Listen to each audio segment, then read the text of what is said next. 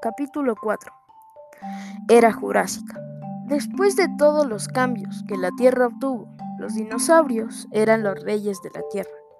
hace aproximadamente 200 millones de años, pero que a la vez terminó hace 145 millones de años atrás. En esta era podemos ver ya el gigante cambio que las especies tuvieron y de aquí ya se podía ver un poco más la evolución gracias al cambio climático o a las condiciones. Porque mientras que algunos dinosaurios tenían dientes muy afilados y las patas delanteras muy cortas, se les podía definir como un dinosaurio carnívoro, mientras que uno tenía el cuello largo para poder alcanzar su comida que probablemente se encontraba en un árbol muy grande y a esto se le clasificaba por carnívoros y herbívoros.